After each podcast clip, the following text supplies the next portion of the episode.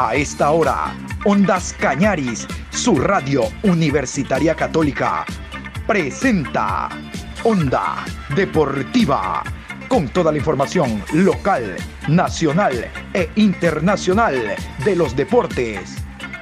Comenzamos.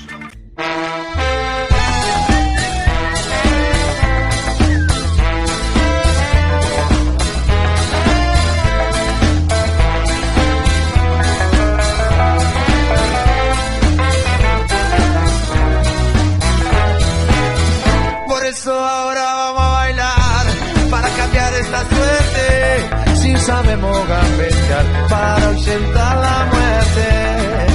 Vamos a bailar para cambiar esta suerte. Si sabemos gambetear para ausentar la muerte. Hola, buenas tardes Juan Pablo. Estamos aquí iniciando la semana en el horario de la tarde con la programación Onda Deportiva. Hoy 15 de noviembre, programa 845. Qué gusto, estamos en el tema eliminatorias sudamericanas. Mañana martes se va a jugar la fecha número 14. Hoy no nos había dado el tiempo para hablar del partido Bolivia ante la selección de Uruguay. Lo vamos a hacer en esta programación y vamos a revisar otros encuentros que se han realizado o que se van a realizar el día de mañana. Pero iniciamos con los horarios oficiales, 15 horas se abren los partidos, terminan pasadas las 21 horas. Todo el día de mañana estaremos inmersos en el tema selección, muy bonito para los que nos gusta el fútbol. Así que vamos entonces con los horarios, árbitros, el bar y toda la cartelera futbolística de mañana. En la ciudad de La Paz, a las 15 horas, Bolivia recibe a Uruguay Árbitro central, Wilton Zampayo. Asistente 1, Danilo Manís. Asistente 2, Bruno Pires. Cuarto árbitro, Luis Flavio de Oliveira.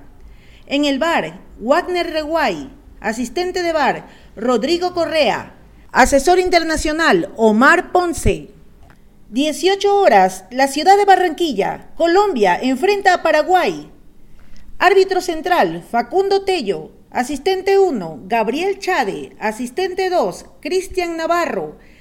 Cuarto árbitro, Darío Herrera. En el bar, Juan Soto. Asistente de bar, Braulio Machado. Asesor internacional, Ángel Sánchez. 18 horas, Caracas, Venezuela versus Perú. Juez central, Bruno Arleu. Asistente 1, Marcelo Vangas. Asistente 2, Bruno Boschilia.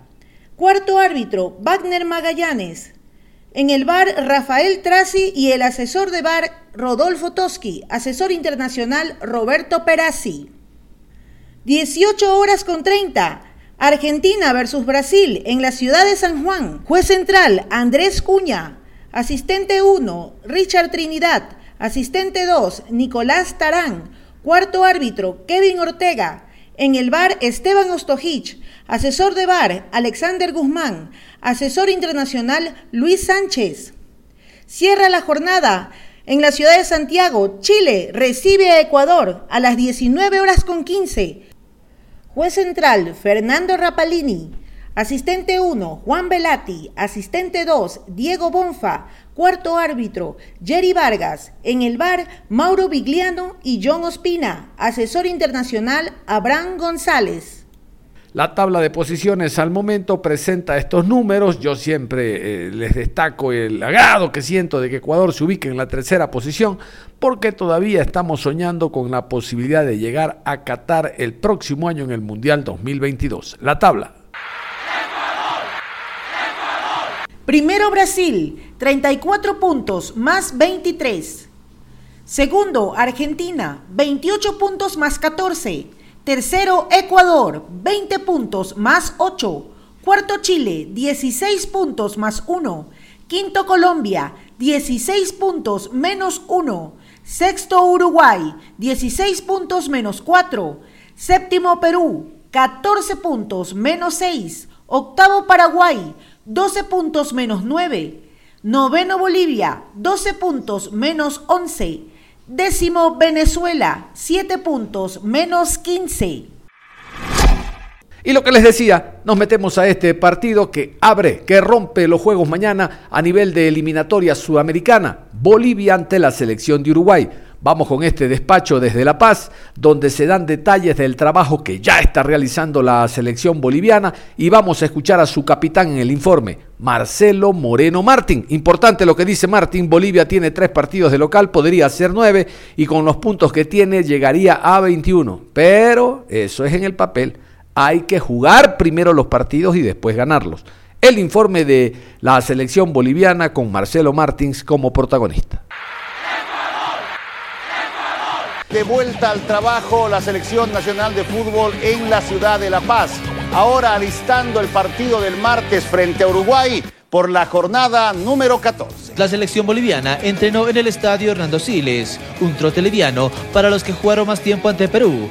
El capitán y todos los jugadores tienen el objetivo de levantar cabeza el martes ante Uruguay.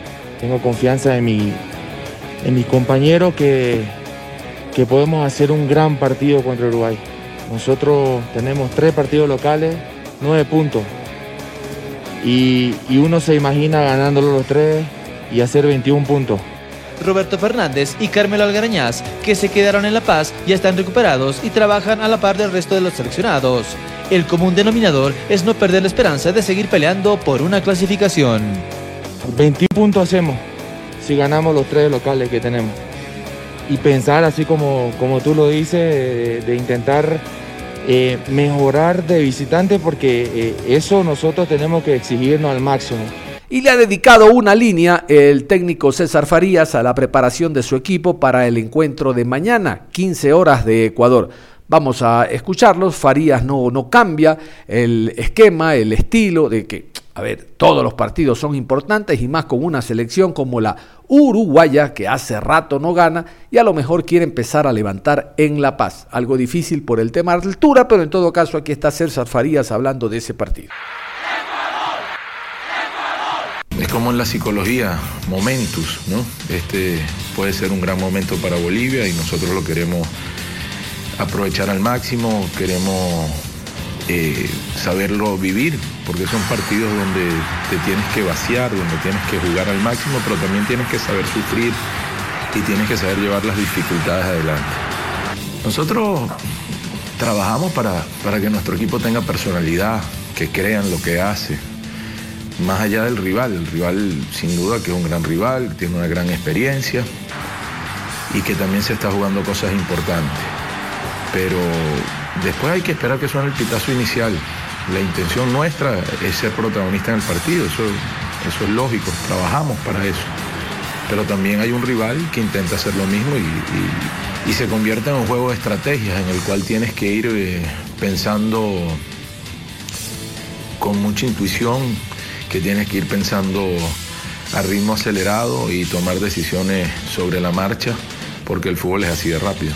Yo les decía al inicio que hubo un partido que no formó parte de la fecha de jueves. El día viernes, en el estadio campeón del siglo, se jugó el encuentro entre Uruguay y Argentina. Nuevamente Argentina derrotó a Uruguay de 6-6. De 6 puntos les ha ganado 6. Y hay un malestar tremendo por parte de la prensa uruguaya. Hace rato que no gana Uruguay. Esperan hacerlo mañana ante Bolivia, les decía. Pero quiero compartir con ustedes este malestar. Aquí está el relato, este es Radio Carve de Uruguay, y, el relato precisamente al minuto 7 con el gol de Di María, la molestia del incluso eh, sale más allá de lo normal dentro de lo que significa una transmisión de fútbol, pero el sentimiento en general del periodismo uruguayo no es bueno, no es bueno. Creo que le guardan mucho respeto, como debe ser, al maestro Oscar Washington Tavares, pero este ciclo estaría a punto o ya se terminó. Aquí la reacción de los uruguayos en el partido Uruguay 0 Argentina 1. Está para Uruguay Piqueré. A de vuelta. ¡Ay! La embarraste Piqueré. Quiso hacer un drible y se la quitó Lautaro Martínez. Escapó con la pelota, toca al medio, solo que no se debe. Va el remate. Gol. Gol del equipo argentino. Parece mentira. Las padres que los parió. Señores, pierde una pelota increíble Piquerés. Y allí la toma el jugador del conjunto argentino y remata al arco convirtiendo el gol. Es increíble realmente. Un golazo además tirado por Di María decretando el tanto de Di María. Es increíble. Vean ustedes lo que nos pasa. Yo les venía anunciando. Este es el problema de Uruguay. Siete minutos gana Argentina 1-0. Primer ataque, ¿eh? primera pelota al arco y gol. Argentina 1, Uruguay 0. Una, una macana por parte de Piqueré y un gol convertido en forma notable por Di, por Di María que no tiene culpa ninguna. Antes era ataca Argentina, gol de Uruguay. Los tiempos cambian. Nosotros cerramos. Nosotros estuvimos frente al arco con la misma oportunidad y lo erramos. Ellos la clavaron en el ángulo. Esa es la diferencia que está sufriendo Uruguay en los últimos partidos. Un mano a mano tuvo Nández, no lo convirtió, llegó a Argentina, la colgó del ángulo Di María. Cumplir. Perdónenme por el exabrupto, pero fue lo que me salió porque la verdad que ¿Cómo no te vas a calentar si te pasa una cosa de esta ataque Uruguay? Va pelota por derecha, vino para Nández, corner. Va a perder la pelota cuando el árbitro dice tiro de meta, decime algo Richie. Era un partido de cero error, nos equivocamos, ya estamos perdiendo. Pero eso lo, lo- lo avisamos toda la semana. Uruguay no puede errar goles, no puede eh, tener de- eh, error defensivo. ¿Qué, qué va a encarar, salir encarando un, un lateral izquierdo? Tiene que sacar la pelota, pasarla, no tiene que andar jugando con la pelota dos horas. De o sea, le, le erró feo el marcador uruguayo. De Cargodín, saca la pelota cuando pita el árbitro Herrera y da por terminado el partido. Cayó derrotado el equipo uruguayo frente a Argentina por 1-0. No podemos romper la mala racha de ganarle a un equipo argentino. Jugábamos mejor, jugábamos bien, estábamos buscando el gol. Tuvimos una ocasión por Hernández que estaba adelantado, pero estábamos mucho más. Vino Samacana de Piquerés, el gol de Di María nos cayó como si fuera un garrotazo en la cabeza. Después nos recuperamos, pero cuando nos recuperamos, nos recuperamos anímicamente, pero no recuperamos la puntería para poder concretar los goles que tuvimos y nos castigó el hecho de ser pésimos en la definición de las jugadas. Y entonces ganó Argentina con poquito, un poquitito así. Nos ganó 1 a 0 con gol de Di María en el primer tiempo, con un regalo de Navidad adelantada por parte del equipo uruguayo. Argentina 1, Uruguay 0. Está brava la mano, caramba. Bueno, el gol fue a los 13 minutos. Quiere decir que Uruguay. 7 minutos. 7 minutos. Quiere decir que Uruguay estuvo 83 minutos para hacer un gol. Si en 83 minutos que Argentina no atacó, que Uruguay dominó prácticamente varios, varios minutos, no pudo hacer un gol, ahí está el problema. La culpa acá este, es clara. Eh, Suárez era el reciclador de jugadas, era el que definía los partidos, era el que aparecía. El otro que aparecía era Cavani y no está. Entonces, no aparecen otros jugadores que solucionen los problemas en el gol de Uruguay. Acá el problema es que no aparecen otros jugadores. Si no los hace Suárez, no los hace nadie. Por lo menos Uruguay se va sudando la camiseta. Me quedo solamente con la imagen de un equipo que luchó hasta el final. Que le faltó calidad, categoría. Es categoría. Di María tuvo una jugada y la clavó en el ángulo. Eso es categoría. Uruguay perdió categoría. Ya ni es ni Álvarez Martínez, ni, ni este, Torres. Uruguay no tiene más jugadores que Suárez y Cavani. Y Suárez y Cavani no están al 50%. Y eso no alcanza. A Uruguay no le alcanza para clasificar si no aparece un jugador que desnivele o si no recupera a los jugadores que tiene. Voy a presentar el jumbo del partido antes de ir a los comentaristas. El jugador del partido. El arquero Martínez. Se le escapó una pelota, pero el resto lo atajó todo. A ver usted, Arce. Y yo se lo iba a dar a Cáceres, al pelado, ¿no? Porque la verdad que dejó todo, se fue arriba, hizo todo para tratar de empatar el partido y no pudo. Richie. Eh, a ver, fue un muy buen partido del pelado Cáceres. El que ingresó muy bien en el segundo tiempo fue el canario, el canario Álvarez Martínez. Tuvo las tres situaciones este, quizás más importantes del segundo tiempo, pero bueno, hay que dárselo al arquero argentino que está de, de racha positiva. Sí, señor. Bueno, señores, qué triste es ver que se puede ganar y se pierde, ¿no? Onda Deportiva. Y vamos a hablar de la selección local porque el partido será 18 horas en el Metropolitano de Barranquilla, Colombia ante Paraguay. Davinson Sánchez, uno de los jugadores considerados titulares y base en el esquema de Reinaldo Rueda, habló en rueda de prensa y dijo esto. Definitivamente, como defensivamente lo hablas, eh, es un trabajo eh, colectivo, es un trabajo de, todos. El equipo ha venido realizando eh, una tarea importante a la hora de tener ese, yo diría que eh, no tanto eh, miedo cuando el rival trae eh, la pelota, sino como que eh, esa sensación de que cuando eh, no tenemos la pelota, todos tenemos que trabajar y tenemos que ser un equipo para intentar recuperar la pelota lo antes posible. Se ha notado, en, como tú lo has dicho, en los últimos partidos. Eh, bueno, después ofensivamente eh, tendría que ser eh, igual o aún mejor, porque es ahí donde nuestras características o el poderío que nuestros jugadores tienen lo tenemos que sacar a relucir. Y no solamente hablamos de los atacantes, sino que como colectivo, como equipo, eh, todos somos importantes, desde, desde David que, que, inicia la jugada hasta el número 9 que es quien en los papeles eh, tendría que terminar la jugada, pero definitivamente se está trabajando, se está haciendo eh, todo lo que el caso requiere para recobrar esa eficacia a la hora de encarar la portería opuesta. Y como lo dije, es un trabajo de equipo, no solamente es cargarle eh, eh, este trabajo a, los atacantes, sino que como equipo tendremos que sacar eh, este, no mal momento, sino un momento de, que por ahí nos encontramos en la portería. Em, usted ha hablado de algo muy importante, ¿no? Esa frase dice que no es un mal momento, es un momento clave. ¿Cómo fue este momento, sabiendo que la clasificación está en casa, que quedan apenas cinco jornadas, tres partidos en condición de local, eh, y que prácticamente se depende de sí mismo con ese atenuante que de pronto la falta de gol es una de las carencias de Colombia. definitivamente es un momento eh, muy clave, como eh, para nosotros lo ha sido cada partido de esta eliminatoria, pero por, vamos a decirlo, cercanía a juegos que, que tenemos o faltantes que, que, que, por ahí la selección afronta. Eh, eh, eh, es un momento clave que estoy seguro de que lo, vamos a sacar adelante porque, como todos lo saben, lo he dicho hace un par de minutos atrás, tenemos jugadores con grandes características a la hora de, de, marcar, a la hora de, buscar o llegar a, a posición de, gol. Simplemente nos ha faltado un poco de suerte.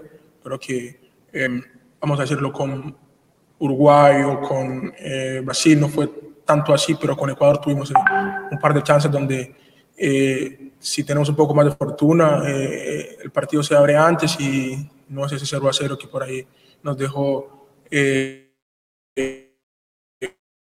con ese sin sabor, igual que el partido anterior con Brasil, es un partido que tuvimos no un comportamiento tan ofensivo, pero aún así eh, estuvimos eh, rondando la portería rival sin obviamente eh, acertar, pero, pero yo creo que se está trabajando. Lo importante es que está trabajando, tener la tranquilidad de que en casa, que nuestra gente vamos a, a, poner todo para, para primero sentirnos bien a la hora de encontrar portería y obviamente marcar. Y,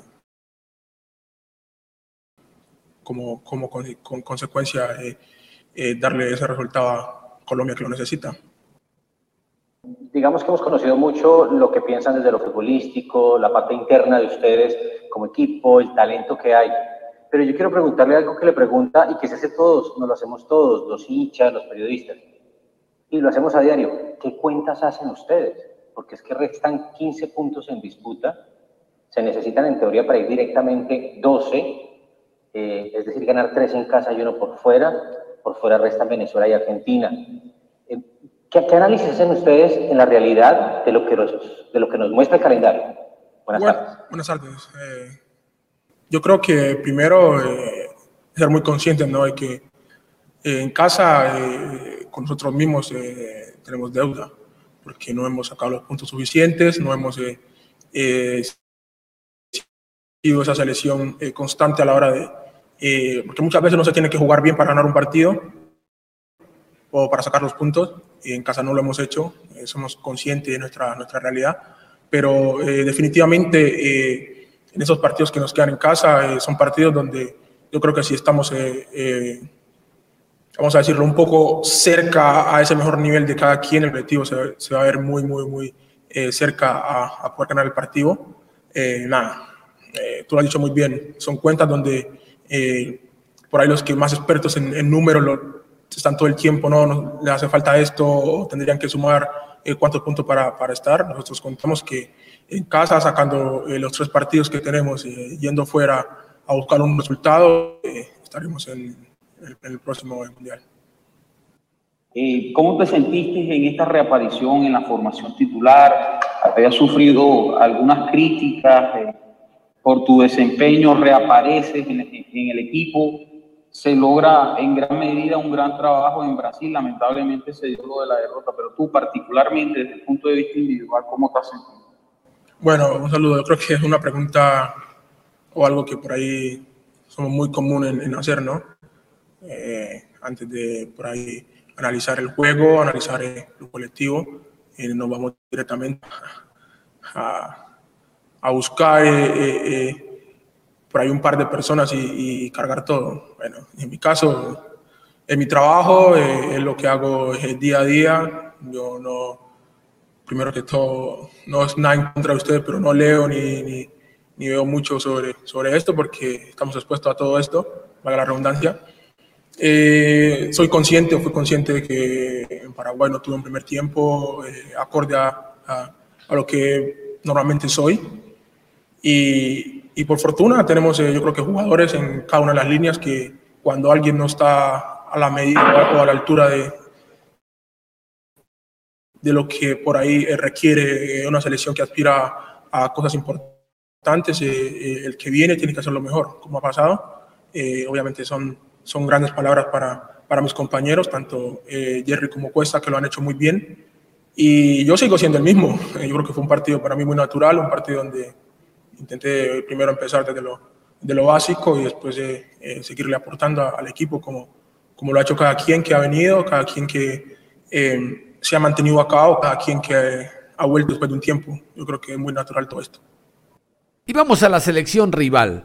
Como acaban de escuchar ustedes en Uruguay, eh, eh, escuchaban lo que opina la prensa, molesta porque realmente la selección uruguaya no levanta.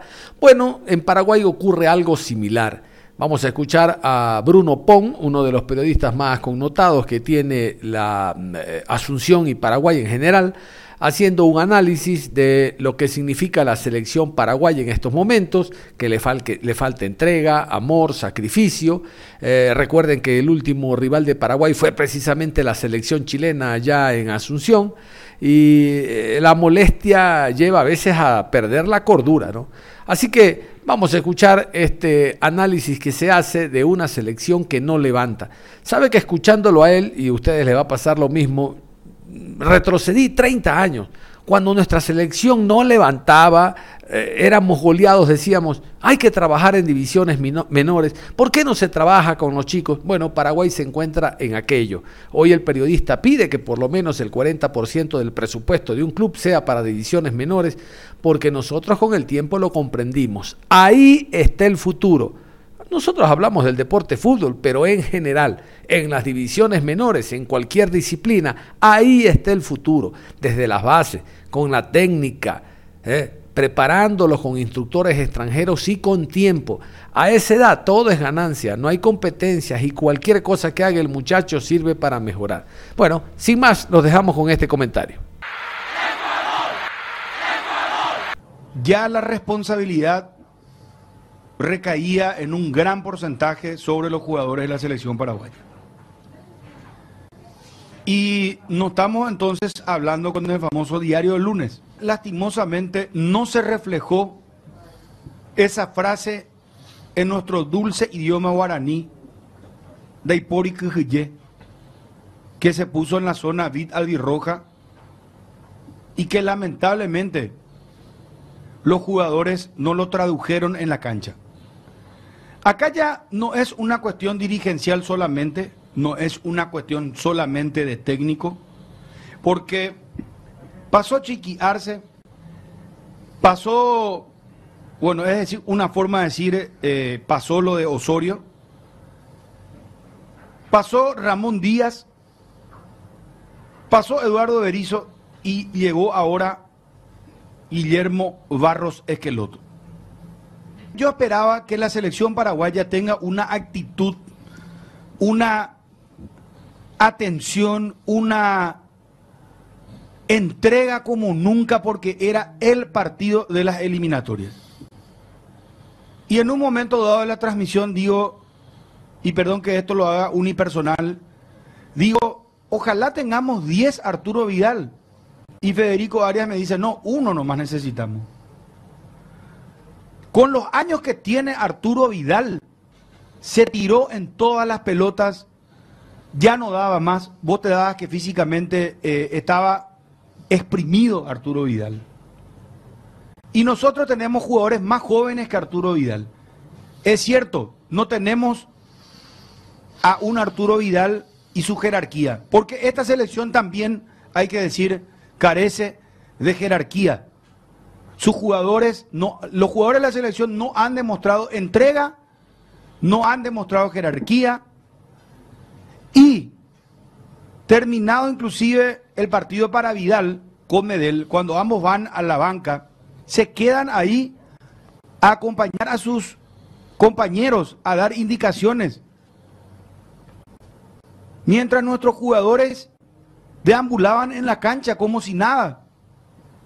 Yo realmente sé que el tema es mucho más profundo, sé que el tema que tenemos que analizar pasa por la dirigencia, no solamente de esta dirigencia, pasa por desde la época de Juan Ángel Napú, pasando por Alejandro Domínguez, que Alejandro Domínguez fue peor, porque hizo una conferencia de prensa donde dijo, invocamos a eh, esta, esta batalla de Boquerón, denominó él. ¿Recuerdan? Sí. Vamos a encarar esta eliminatoria como la batalla de Boquerón, dijo. Imagínense el tupé que tuvo en ese momento. Y después la administración de Harrison. Son 15 años, muchachos.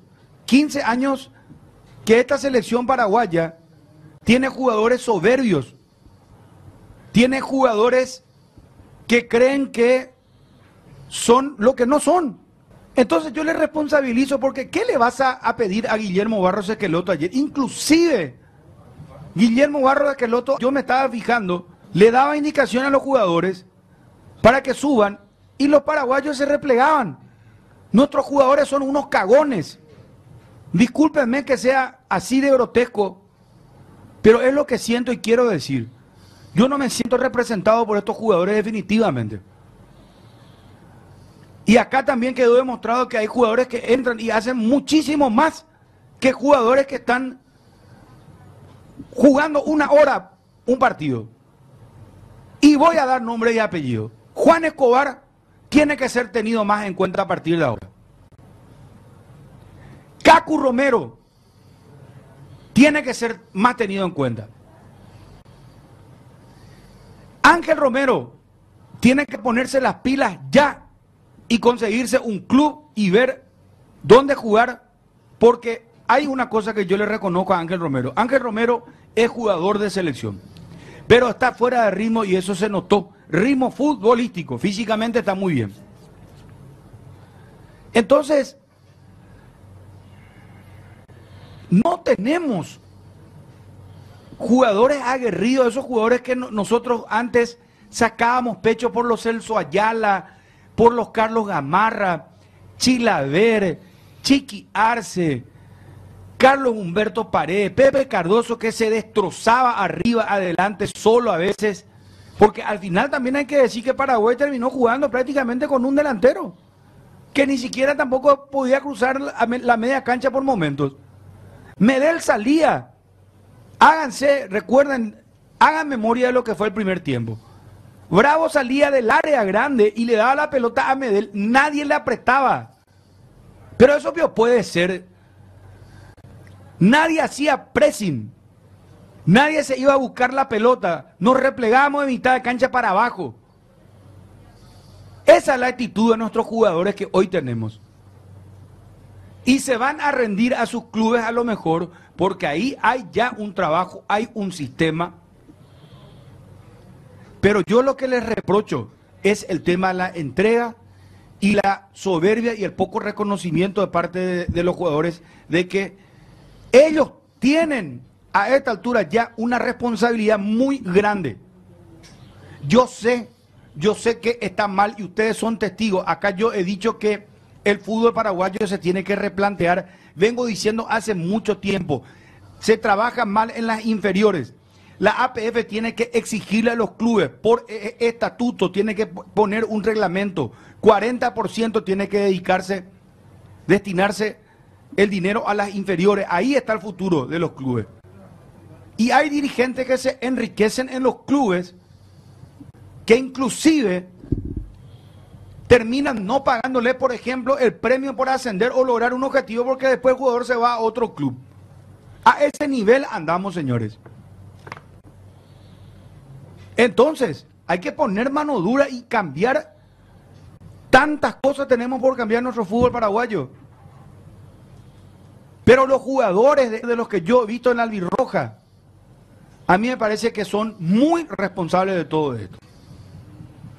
Y yo espero que Barros Esqueloto tenga, tenga mano dura. Y si es posible que sea un hijo de puta con la selección paraguaya, con los jugadores principalmente. En el buen sentido de la palabra digo que sea riguroso. Porque no puede haber tanta desconcentración. Entran, no sé, parece que entran a jugar como si fuera que están en el patio de su casa y nosotros todos ilusionados. Porque mucha gente se fue ilusionada otra vez. Un gol de Morondanga al que nos meten. Error de Anthony Silva, ponerle de Tony Senar, no sé de quién. Pero un gol que se hace en la escuela de fútbol. Eh, fue un blooper el gol que nos metieron. Nada más, mi querido Juan Pablo, cerramos la información deportiva a esta hora de la tarde, invitándolos a que continúen en sintonía de Ondas Cañares. Si sabemos ahuyentar la muerte.